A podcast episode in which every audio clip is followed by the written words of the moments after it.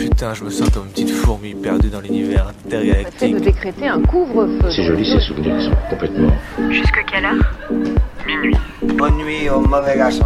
Et alors justement, plus un souvenir est enlevé, enfin c'est plus est présent. Parce qu'il n'y a pas de. Il n'y a pas de souvenir au fond. Minuit.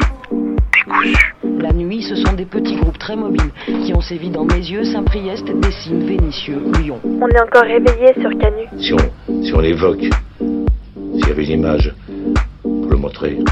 ce serait mieux sans doute.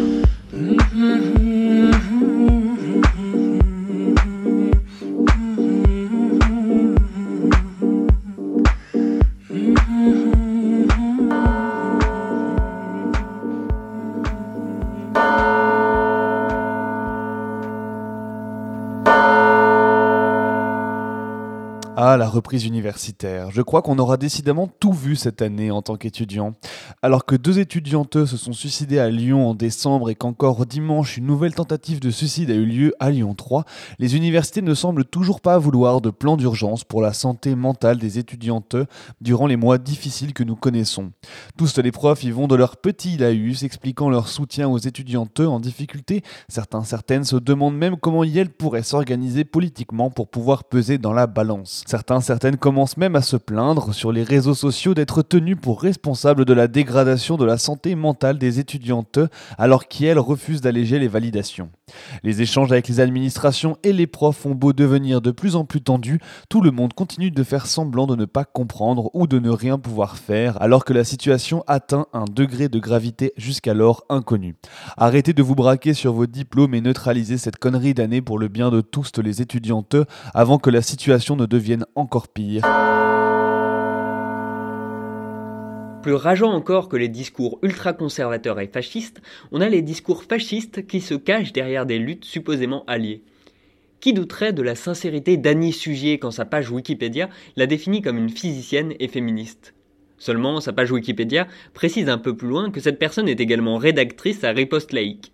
Et apparemment, le rempart de sa Légion d'honneur lui permet d'aller déverser des tartines racistes dans les pages du monde en attaquant la lutte d'Assa Traoré. L'article s'appelle Lettre à Assa Traoré, la lutte contre le racisme ne doit pas occulter la lutte contre les violences faites aux femmes. Hormis le fait qu'il s'agisse d'une énième boumeuse, incapable de comprendre le concept de lutte intersectionnelle, on a dans cet article une sélection savoureuse du meilleur racisme républicain, à peine repeint aux couleurs du féminisme et des valeurs françaises. Je résume, le propos vite fait. Annie Sugier reproche à Assa de cracher sur les policiers, qui en fait seraient tout gentils, alors que comme chacun sait, les jeunes de banlieue sont tous des délinquants. En sous-texte, l'éternel discours sur les filles de banlieue persécutées, l'imaginaire des partous, etc. Annie Sugier s'estime visiblement plus au fait qu'Assa elle-même de l'environnement social et familial d'Adama. La féministe d'extrême droite pousse même l'audace jusqu'à accuser Assa d'oublier la révolte des filles. Oublier la révolte des filles. Dire ça à une femme racisée qui prend le devant depuis un an de tout un pan de la lutte militante? Bref, personne n'est dupe, les arguments ne concernent pas Assa, c'est un prétexte utilisé pour diffuser à grandes échelles des idées et des mythes racistes. Bravo le monde.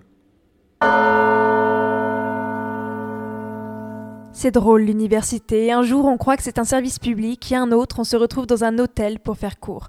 Bron, les quais de Bourg, c'est trop convenu pour un master d'urbanisme. Rendons-nous plutôt à l'hôtel 71 dans une salle mal chauffée du rez-de-chaussée à côtoyer des start-upers mal installés sur des tables de café. La classe avant le confort, hype avant d'être pertinent. À moitié pour échapper à la règle commune du distanciel, à moitié parce que les amphis c'est pas assez flex, c'est pas assez innovant, c'est assez start-up nation. Moi, je me demande combien de thunes publiques on pour louer une salle à l'hôtel 71 pour ne pas avoir à enseigner dans les locaux de la fac. Ah là là, décidément, la France insoumise ne nous décevra jamais. Hein. Devant la tentative de coup d'État des FAF à Washington la semaine dernière, on a vu Trump se faire couper le sifflet par Twitter. Et qui sait qu'on voit pas débouler dès le lendemain pour venir pleurer comme quoi Euh, les fachos, c'est pas ma tasse de thé, mais quand même bannir un compte comme ça, euh, bah oui, Ruffin. Oui, comme d'hab. En juin, quand les manifs antiracistes étaient au plus haut, le sieur François avait foot, barbecue ou piscine au choix. Et aujourd'hui, alors qu'on assiste à la tentative de putsch la plus vénère depuis un certain nombre d'années, ça continue de nourrir un grand écart qui ne tient déjà plus depuis 2017. Alors s'il te plaît François, comme les gens te le disent si bien, ferme ta gueule. Arrête d'essayer de fédérer les faces, s'il te plaît, c'était déjà très embarrassant, mais là on s'en voudrait d'avoir à vous têche de manif, toi et ta bande de bolos, si vous continuez dans ce chemin rouge-brun. Attention spoil. Dans la suite de l'émission, on va entendre un documentaire sur comment l'AFP, c'est-à-dire l'État, engage des cabinets d'avocats privés et des filiales privées suisses pour extorquer de l'argent à des associations dont les revenus viennent justement en grande majorité de l'État. Et donc comment, au final, avocats et filiales privées captent notre argent sans qu'il n'y ait jamais production de quoi que ce soit? Là, c'est un peu la même chose, mais au Royaume-Uni. Ça a fait un gros scandale. Mais évidemment, les photos des repas gratuits pour les enfants font le tour des, réseaux sociaux. Trois pommes, des carottes, du pain de mie, trois tranches de cheddar, des haricots en boîte et des bananes. Voilà ce que reçoivent pour manger des écoliers anglais dont les parents sont en galère de thunes.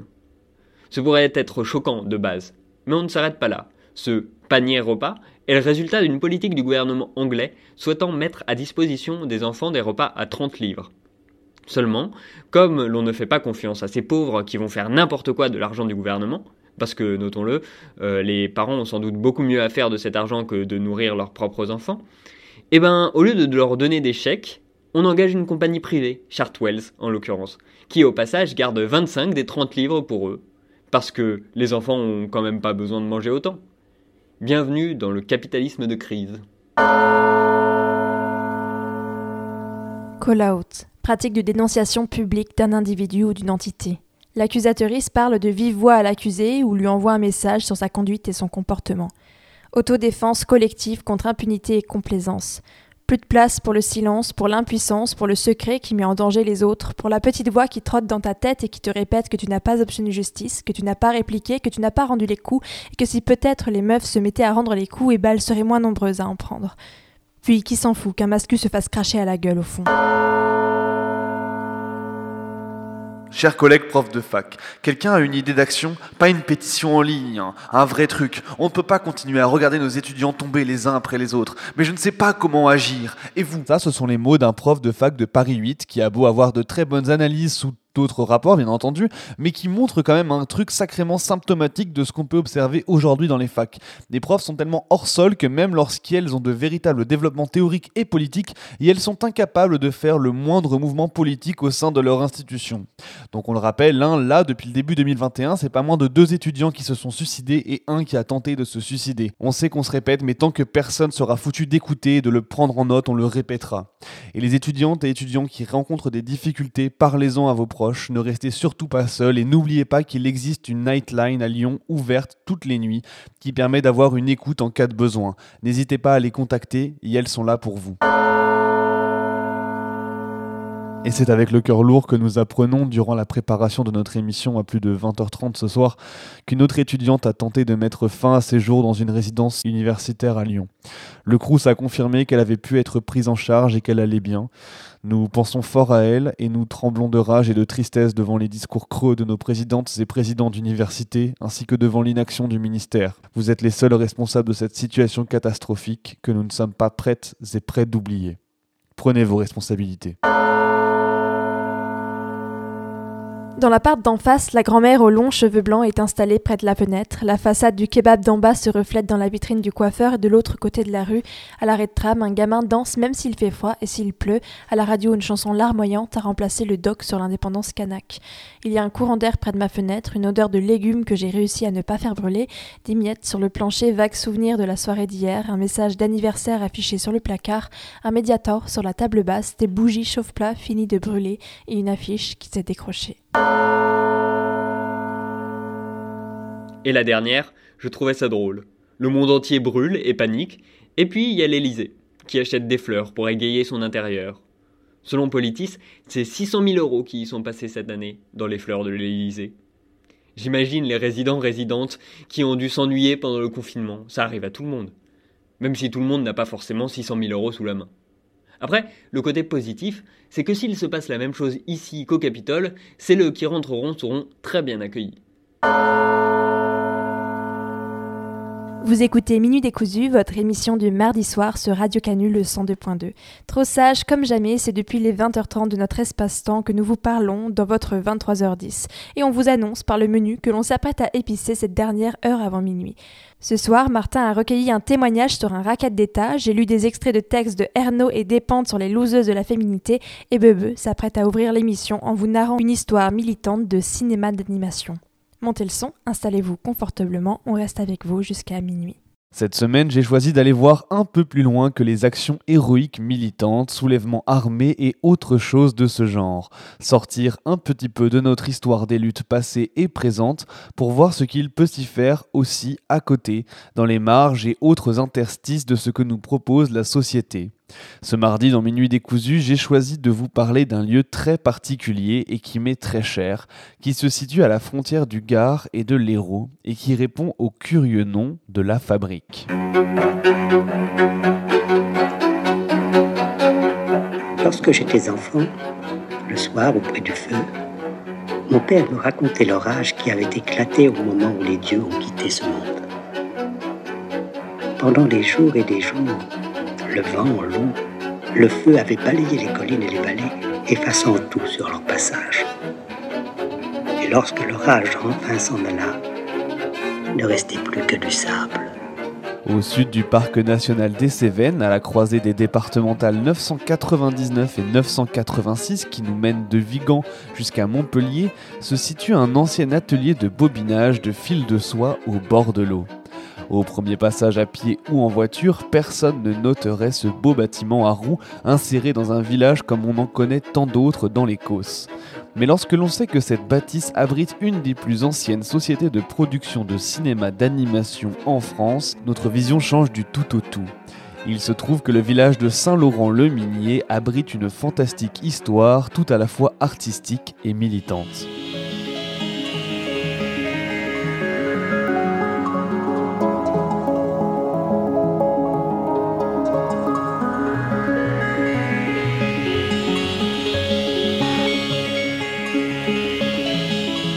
1973, René Laloux parvient à sortir La planète sauvage, film d'animation indépendant de science-fiction aux influences presque dadaïstes qui arrache le prix spécial du jury au Festival de Cannes de 73.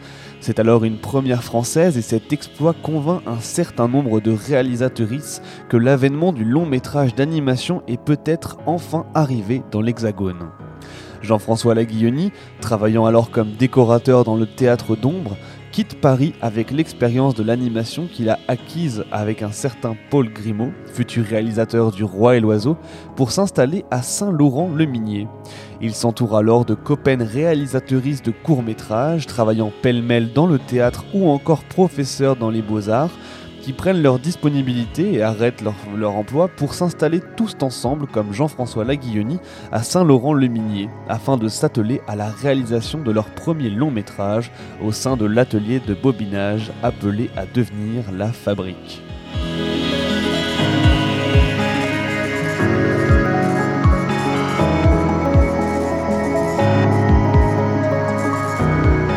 Quand on est venu dans les Cévennes, ça a beaucoup fait rire les Parisiens. Un journal avait même titré, après l'ouverture, que la fabrique réunissait les un tiers des deux boulets du Larzac. Un journaliste qui était venu visiter la fabrique avait même parlé de rayonnage pour fromage de chèvre, alors que c'était là qu'on entreposait les celluloses. À l'époque, ça nous avait beaucoup énervé. Surtout qu'aux États-Unis, c'était pas comme ça, ils s'installent n'importe où. On en a beaucoup souffert, encore aujourd'hui, alors que tout est complètement moderne. On est venu ici avant tout parce que les loyers étaient pas chers et que c'était un joli coin. On a gardé longtemps cette image de communauté hippie. C'est en 1980 que l'équipe composée par Jean-François Laguilloni, Émile Bourget, Nicole Dufour, Claude Luyet, Henri Heitziek et Bernard Palacio lance la réalisation commune du film Gwen, le livre des sables. Temps passait ainsi dans le va-et-vient régulier de l'espoir et de la peur. Lorsqu'un matin, les chasseurs sont revenus avec une fille. C'était encore une enfant. Son père était mort et, pendant trois jours, loin vers le sud, elle avait suivi l'oiseau dont elle avait reconnu le cri. Elle connaissait ce cri. Il passe au-dessus de toute tête et les étendues de sable ne l'assourdissent pas. Si j'avais envie de passer à, un travail en équipe, c'est parce que je, je trouvais finalement trop long et trop pénible de faire bouger mes petits bonhommes tout seul euh, dans ma cave pendant un an et demi.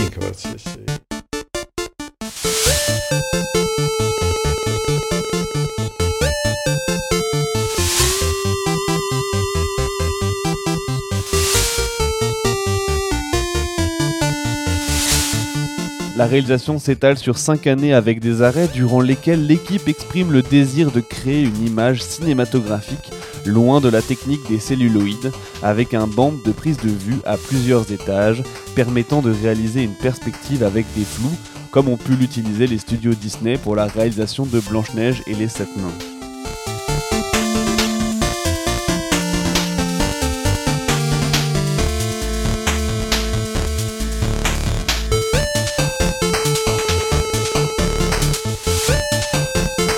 Bien que le film n'ait pas fait un grand nombre d'entrées, il marque une frange de spectateurisme pour lesquels ses décors, son histoire post-apocalyptique à portée écologiste ont valu de nombreux échanges de copies VHS dans les années qui ont suivi.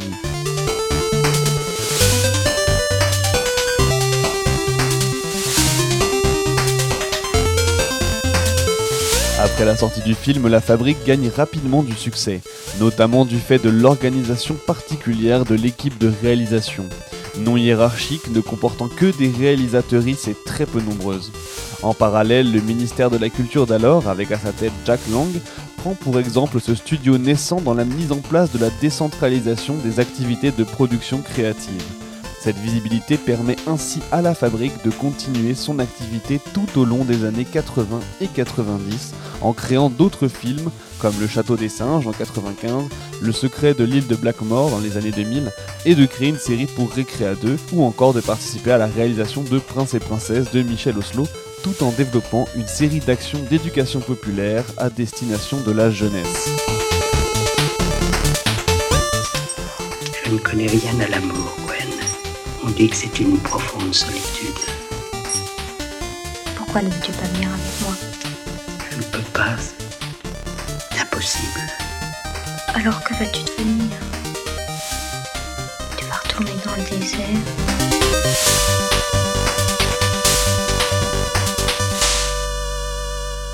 L'activité principale de la fabrique, qui a cessé d'être une société de production et qui est devenue une association après les inondations de 2013-2014 qui ont ravagé Saint-Laurent-le-Minier, est aujourd'hui de créer des films dans les écoles avec des enfants, mais aussi dans les hôpitaux psychiatriques, où des ateliers d'apprentissage et de création sont organisés. Le but est d'apporter aux enfants les outils de création pour qu'ils s'en emparent afin de réaliser elles-mêmes leurs propres films d'animation, de l'écriture à la réalisation jusqu'au montage. En reprenant l'histoire de l'animation, les intervenantes proposent aux enfants de réaliser de courtes histoires sur de petites feuilles dont l'image est filmée et animée.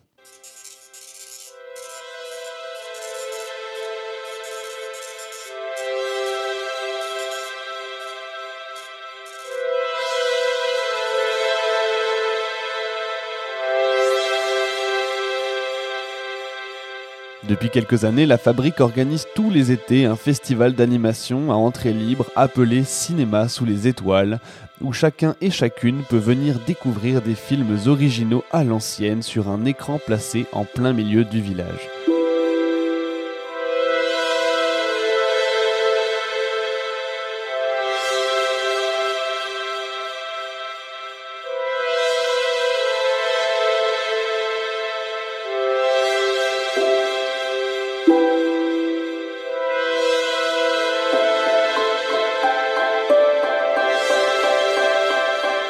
Le lieu et l'activité qui s'y déroule résonnent particulièrement pour moi puisqu'il s'agit de l'association du frère de ma grand-mère, Bernard, qui s'occupe de ces ateliers quasiment depuis la création de la fabrique.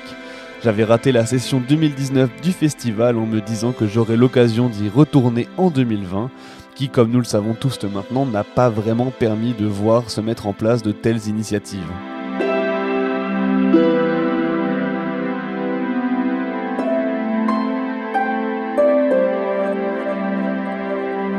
En En attendant d'avoir l'occasion d'y retourner, je vous encourage tous à vous pencher sur l'histoire si particulière de ce studio d'animation, pas comme les autres, et à y faire un détour si jamais vous passez près du croisement des départementales 999 et 986 un soir de juillet. Vous pourriez avoir de chouettes surprises.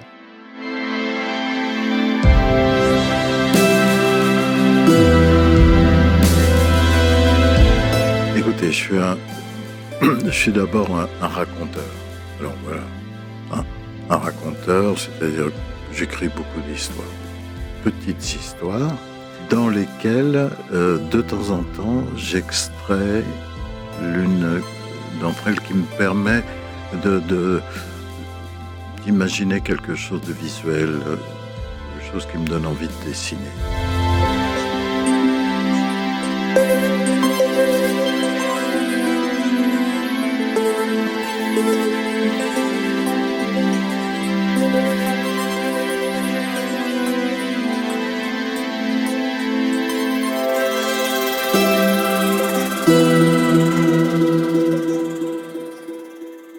Vous écoutez toujours Minuit décousu sur le 102.2 FM. Comme toutes les semaines, on se retrouve pour découdre la nuit ensemble avant de rendre l'antenne pour la nuit aux célèbres bandes continues de Radio Canu.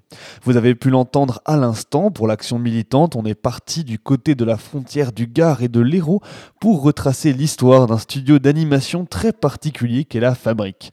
Et j'en profite pour préciser que les extraits de textes lus par Martin avaient été recueillis lors d'une interview que j'avais menée il y a deux ans pour un mémoire. Ça me rajeunit pas. Mais pour vous, il doit être bientôt 23h20 ou 25, je ne sais pas. Et ça va bientôt être l'heure du doc dans cette nouvelle émission de minuit décousu, toujours confiné, où l'on remercie encore la préfecture à l'occasion, hein, comme d'habitude. Mais avant le documentaire, eh ben, on va vous proposer un petit message qu'une auditrice nous a laissé avec un morceau qu'elle nous a envoyé. Minuit décousu, Euh, du coup je voulais vous envoyer une petite suggestion euh, de musique euh, parce que je faisais un peu mes archives euh, de Spotify et je suis tombée sur tous les sons que j'écoutais quand j'étais en prépa en région parisienne et parmi ces chansons-là, ces morceaux-là, euh, il y en a un que je retiens particulièrement euh, qui s'appelle Girl in the City qui est chanté par Norma. qui, je pense, a contribué à mon féminisme parce que j'avais pas trop conscience de tout ce qui se passait, etc. Et de tous les enjeux que ça pouvait représenter. Cette chanson m'a un peu mis la puce à l'oreille. Donc voilà, et puis en plus, elle est super chouette. Donc euh, bah, j'espère que vous l'apprécierez. Et puis, euh, je vous souhaite une bonne émission et bon courage.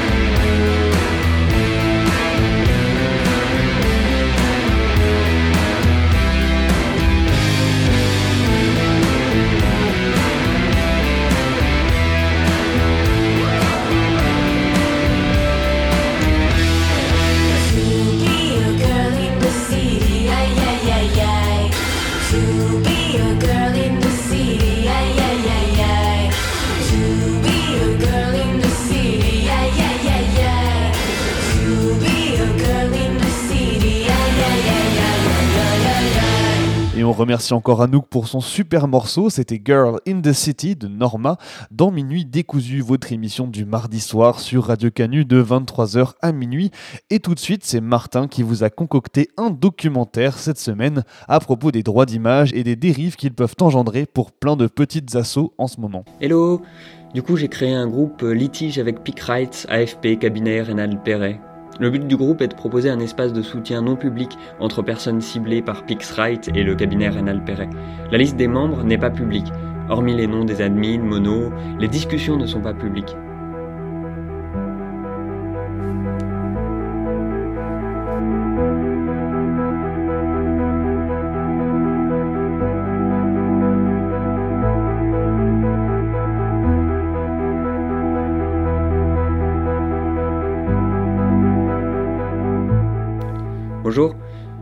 Face au même souci pour un site web d'association. On a supprimé l'image protégée et on leur a envoyé un récépissé de la préfecture pour justifier notre caractère associatif. Ils ont alors baissé leur requête de 294 euros pour la ramener à 100 euros. La menace est la suivante. À présent, soit on paye ces 100 euros sous 3 semaines, soit ils transmettent notre dossier à leur cabinet d'avocats.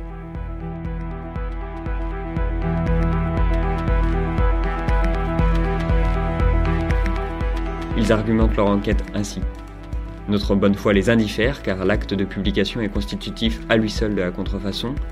La publication non autorisée d'une photo de l'AFP sur notre site crée un sérieux désavantage pour ceux qui ont souscrit une licence et pour les photographes de l'AFP qui n'ont pas perçu de rémunération du fruit de leur travail. Ils nous donnent le nom du photographe en question, dont ils disent en outre qu'il a souffert d'un préjudice fondé sur l'article L121.1 du Code de la propriété intellectuelle, son droit à la paternité n'ayant pas été respecté du fait de l'absence des crédits photos. L'AFP a souffert d'un manque à gagner puisqu'elle accorde des licences pour l'utilisation de ces photographies.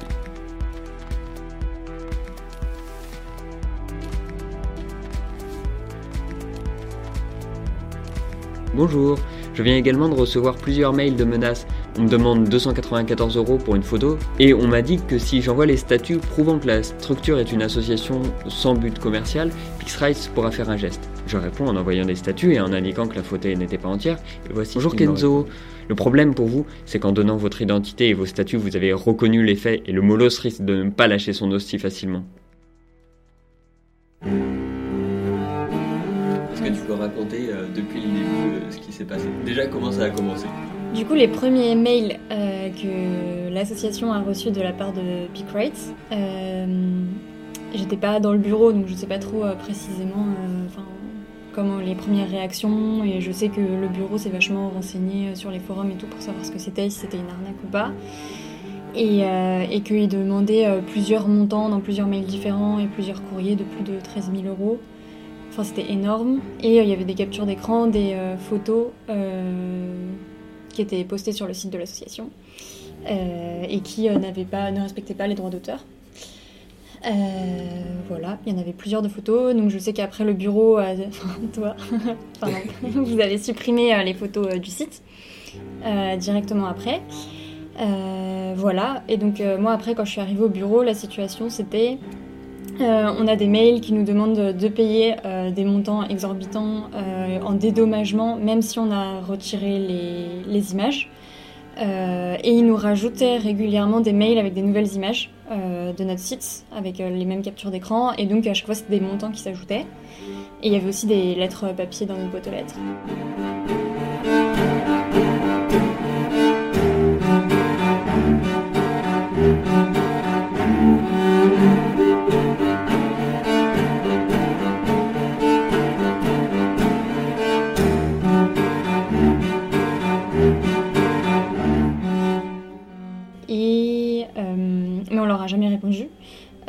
Après avoir euh, consulté euh, un peu euh, des avis juridiques divers, on s'est dit que c'était la meilleure stratégie de faire le mort parce qu'en fait les autres assos sur les forums qui étaient aussi concernés ou les particuliers ou les professionnels disaient que parfois, enfin vu qu'on n'était pas solvable, ils n'allaient pas nous attaquer en procès parce que ça leur apporterait rien. Nous, il fallait juste les laisser abandonner.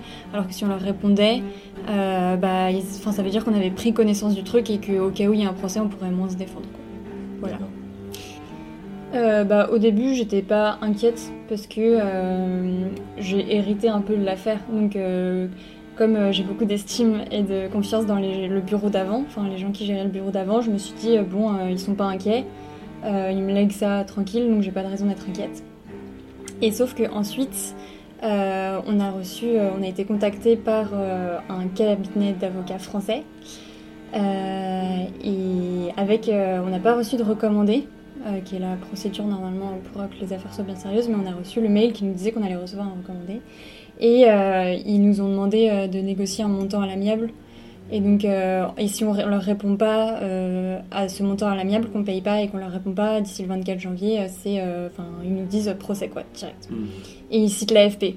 Donc c'est vraiment des, enfin ça, ça m'a beaucoup plus fait paniquer parce que justement ils disent, euh, on, est directement au nom de l'AFP, donc il y a plus euh, les trucs bizarres genre Pick Rights, euh, enfin les sociétés un peu euh, bizarres. Ça paraissait beaucoup plus sérieux. Et du coup, j'ai contacté un service juridique étudiant bénévole. Et ils ont longuement répondu et en fait ils nous ont dit que ça paraissait vraiment sérieux aussi comme demande que alors qu'avant il y avait encore la possibilité qu'en fait c'était je sais pas une arnaque et donc euh, ça c'était beaucoup plus inquiétant et puis aussi euh, à un moment j'ai flippé de savoir est-ce que bon si l'asso au pire est dissoute on en recrée une c'est pas très grave mais est-ce que les membres du bureau euh, seraient tenus responsables et devraient payer de leur poche? Genre je sais pas je me suis dit ce serait vraiment quand même hyper chiant mais apparemment, ça, c'est au nom de la loi, c'est faisable. hein.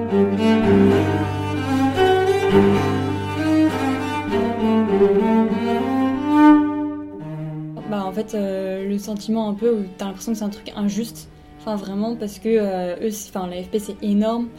euh, et t'as l'impression que c'est. euh, Enfin, je sais pas, c'est une grande institution respectable qui permet de, enfin, qui est à la base du journalisme, etc.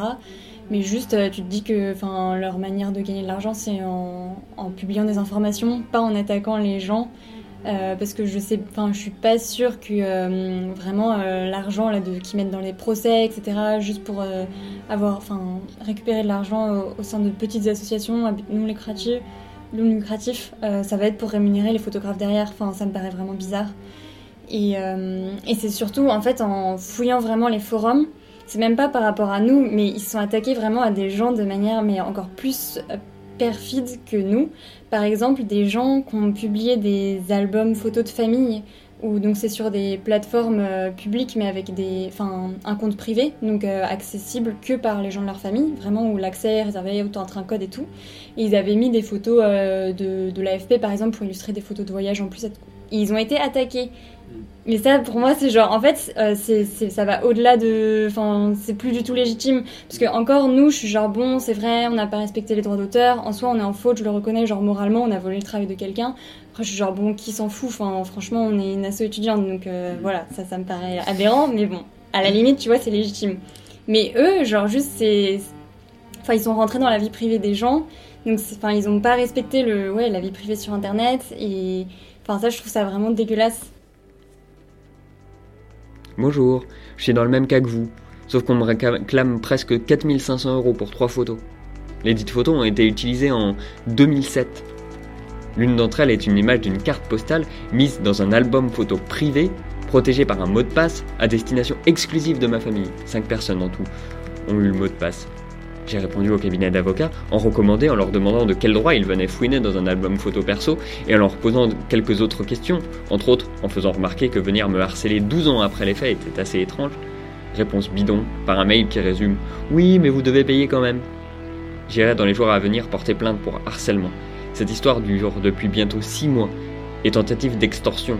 Après tout, on me demande de faire un virement sur un compte en Suisse en m'écrivant depuis une boîte postale de Jersey.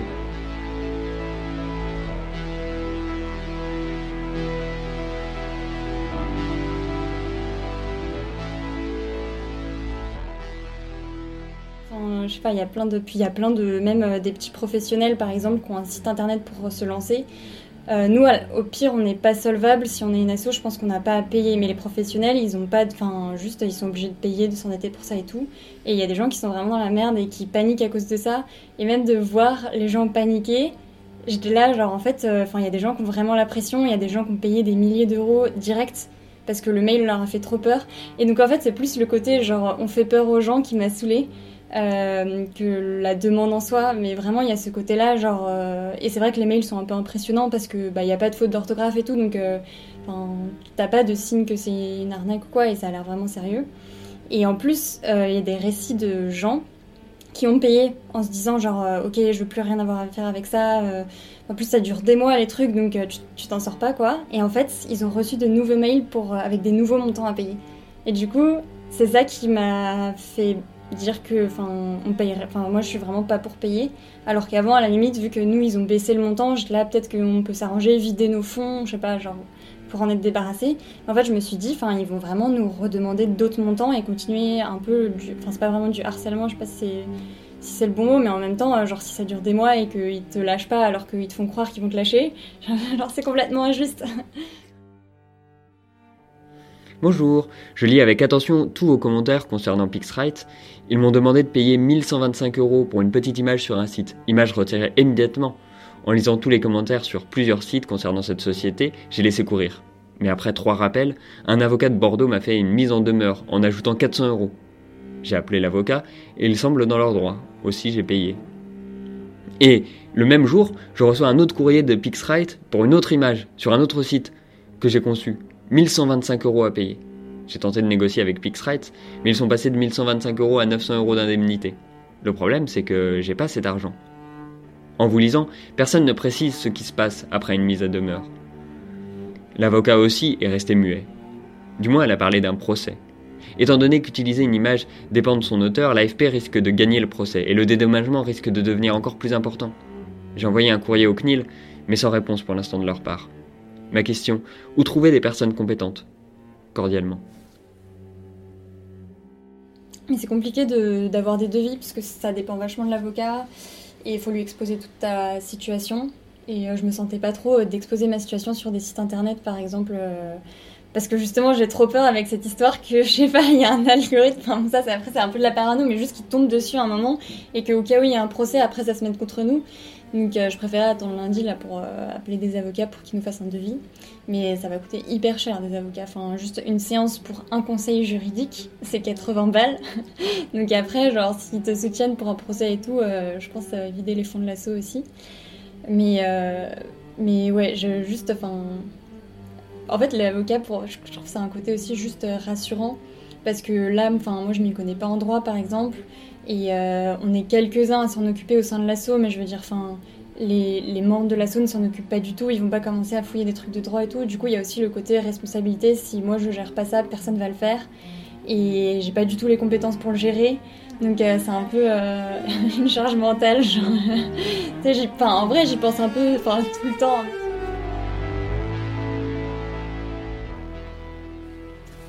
On a des gros doutes sur le fait qu'ils vont vraiment nous emmener au tribunal pour un litige relatif à un montant aussi faible et aussi arbitrairement défini, alors que de toute évidence, le manque à gagner dont ils parlent est complètement virtuel. Si on avait su que l'image était protégée, on en aurait cherché une libre de droit, on n'aurait certainement pas choisi de garder celle-ci en sachant qu'il y aurait une licence à régler.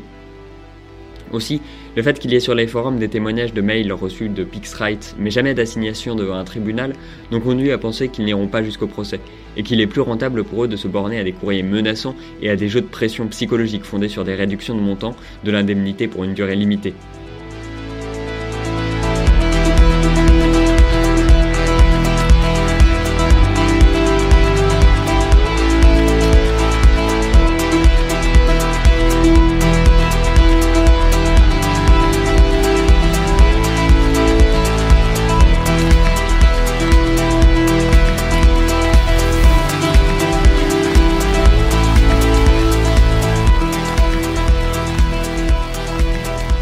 Cabinet Rénal Ferret dédié à la propriété intellectuelle et aux droits y afférents. Il offre une réponse créative et efficace aux préoccupations juridiques de ses clients pour l'optimisation de leurs droits de propriété intellectuelle, élément essentiel de leur patrimoine économique. Il accompagne pleinement ses clients dans chaque étape de la vie de leur création et de leurs signes distinctifs, marque, nom de domaine, dénomination sociale, etc., pour les protéger dès leur genèse, sécuriser leur environnement juridique au cours de leur développement et les défendre en cas de contentieux. Ces valeurs, l'intégrité, la confiance et la discrétion, constituent les valeurs essentielles des relations du cabinet avec ses clients.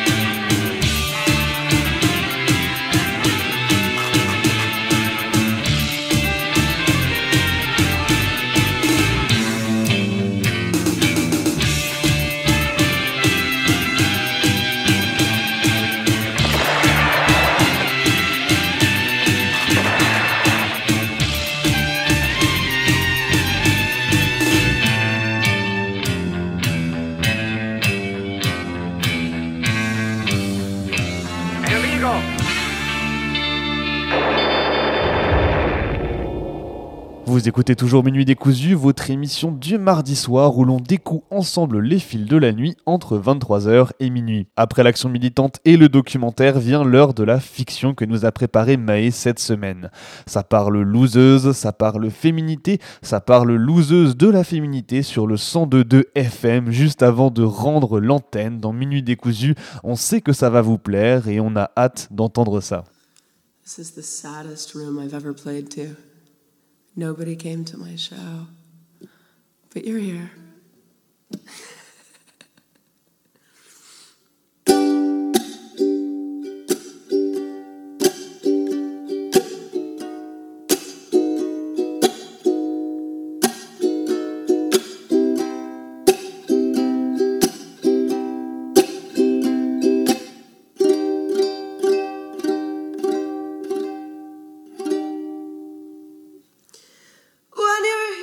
de chez les moches, pour les moches, les vieilles, les camionneuses, les frigides, les mal baisés, les imbaisables, les hystériques, les tarés, toutes les exclues du grand marché à la bonne meuf.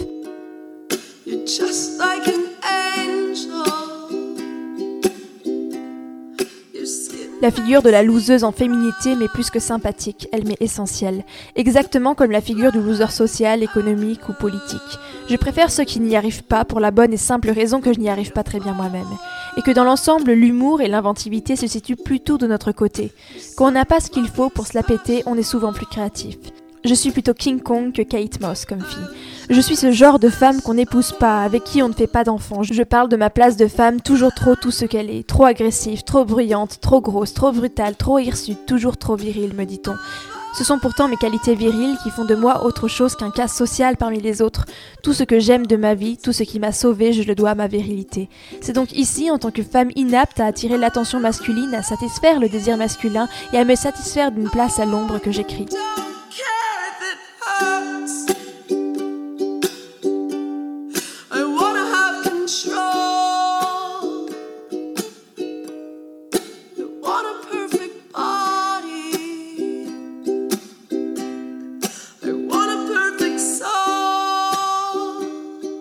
C'est d'ici que j'écris en tant que femme non séduisante mais ambitieuse, attirée par l'argent que je gagne moi-même, attirée par le pouvoir de faire et de refuser, attirée par la ville plutôt que par l'intérieur, toujours excitée par les expériences et incapable de me satisfaire du récit qu'on m'en fera. Je m'en tape de mettre la gaule à des hommes qui ne me font pas rêver. Il ne m'est jamais paru flagrant que les filles séduisantes s'éclataient tant que ça.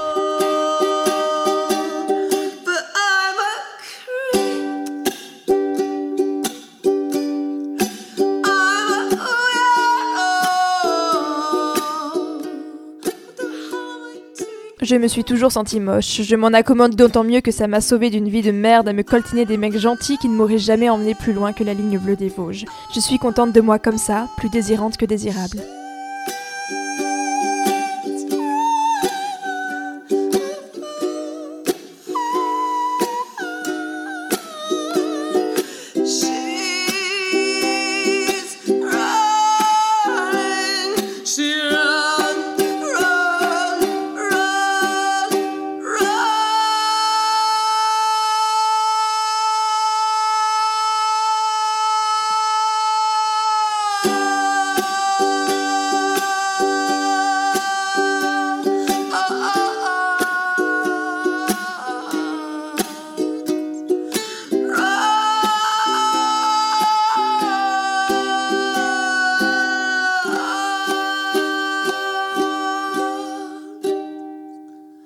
Femme fragile et vaporeuse, fée aux mains douces, petit souffle de la maison qui font naître silencieusement l'ordre et la beauté, femme sans voix, soumise, j'ai beau chercher, je n'en vois pas beaucoup dans le paysage de mon enfance. Et moi, je prends le balai.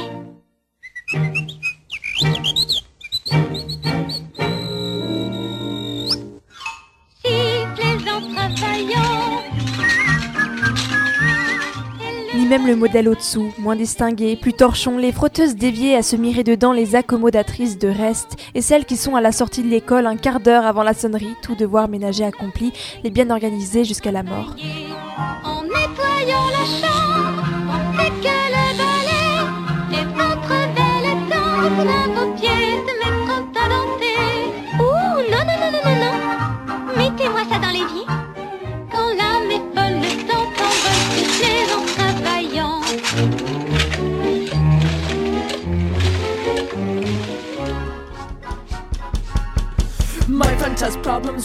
Mes femmes à moi, elles avaient toutes le verbe haut. Des corps mal surveillés, trop lourds ou trop plats, des doigts râpeux, des figures pas fardées du tout, ou alors le paquet, du voyant, en grosses taches aux joues et aux lèvres. Leur science culinaire s'arrêtait au lapin en sauce et au gâteau de riz, assez collant quand même. Elles ne soupçonnaient pas que la poussière doit s'enlever tous les jours, et elles avaient travaillé ou travaillé au champ, à l'usine, dans des petits commerces ouverts du soir au matin.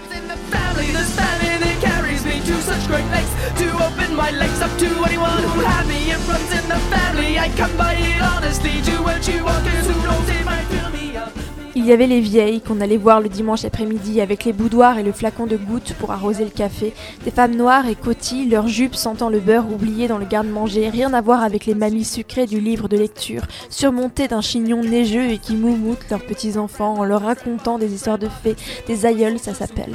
Les miennes, mes grandes tantes, ma grand-mère, ma mère n'étaient pas commodes. Elles n'aimaient pas qu'on leur saute dans le tablier, perdu l'habitude. Juste le béco de l'arrivée et du départ après l'invariable t'as encore grandi et t'apprendis toujours bien à l'école Elles n'avaient plus grand-chose à me dire. Elles parlaient en patois avec mes parents de la vie chère, du loyer, de la surface corrigée, des voisins et de temps en temps elles me regardaient avec des rires.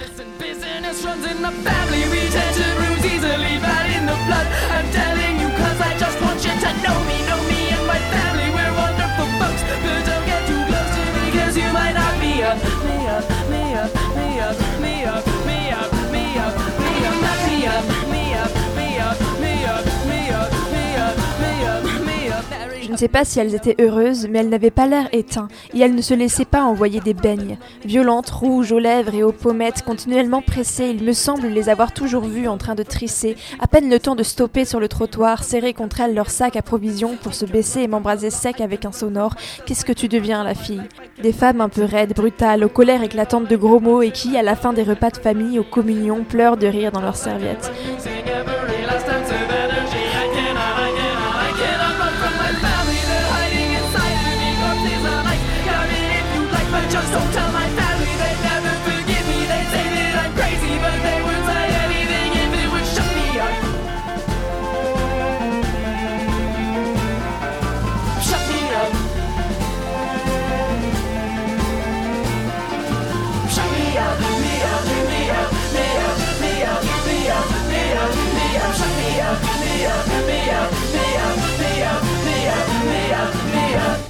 J'écris donc d'ici, de chez les invendus, les tordus, celles qui ont le crâne rasé, celles qui ne savent pas s'habiller, celles qui ont peur de puer, celles qui ont les chicots pourris, celles qui ne savent pas s'y prendre, celles à qui les hommes ne font pas de cadeaux, celles qui baiseraient avec n'importe qui voulant bien d'elles, les grosses putes, les petites salopes, les femmes à la chatte toujours sèche, celles qui ont des gros bides, celles qui ne voudraient être des hommes, celles qui se prennent pour des bonhommes, celles qui rêvent de faire les hardeuses, celles qui n'en ont rien à foutre des mecs mais que leurs copines intéressent, celles qui ont un gros cul, celles qui ont des poils drus et bien noirs et qui ne vont pas se faire épiler, les femmes brutales, bruyantes, celles qui cassent tout sur leur passage, celles qui n'aiment pas les parfumeries, celles qui se mettent du rouge trop rouge, celles qui sont trop mal foutues pour pouvoir se saper comme des chaudasses mais qui en crèvent d'envie, celles qui veulent porter des fringues d'hommes et la barbe dans la rue, celles qui veulent tout montrer, celles qui sont pudiques par complexe, celles qui savent pas dire non, celles qu'on enferme pour les mater, celles qui font peur, celles qui font pitié, celles qui ne font pas envie, celles qui ont la peau flasque, des rides plein la face, celles qui rêvent de se faire lifter, l'hyposucer, péter le nez pour le refaire, mais qui n'ont pas d'argent pour le faire, celles qui ne ressemblent plus à rien, celles qui ne comptent que sur elles-mêmes pour se protéger,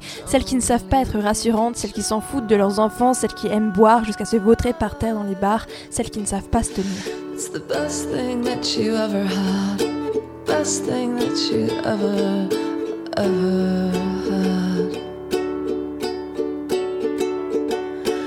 Best thing that you ever had. Best thing that you ever had. It's gone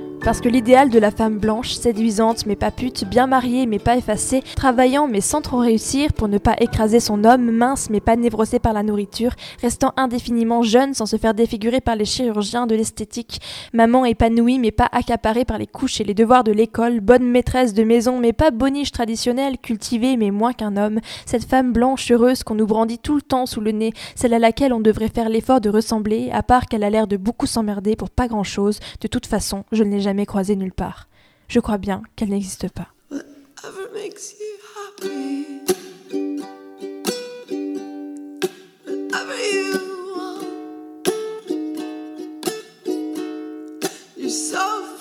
Special. I wish I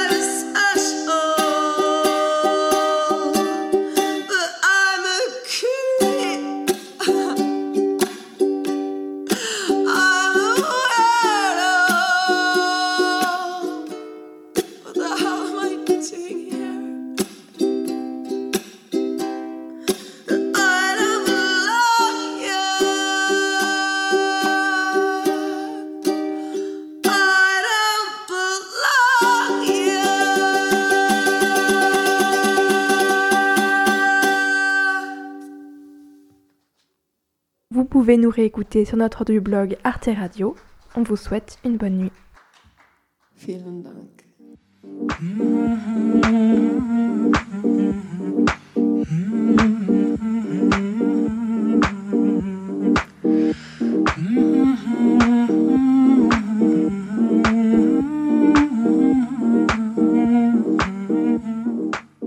Vous écoutiez Minuit décousu sur Radio Canu le 102.2, votre émission du mardi soir de 23h à minuit.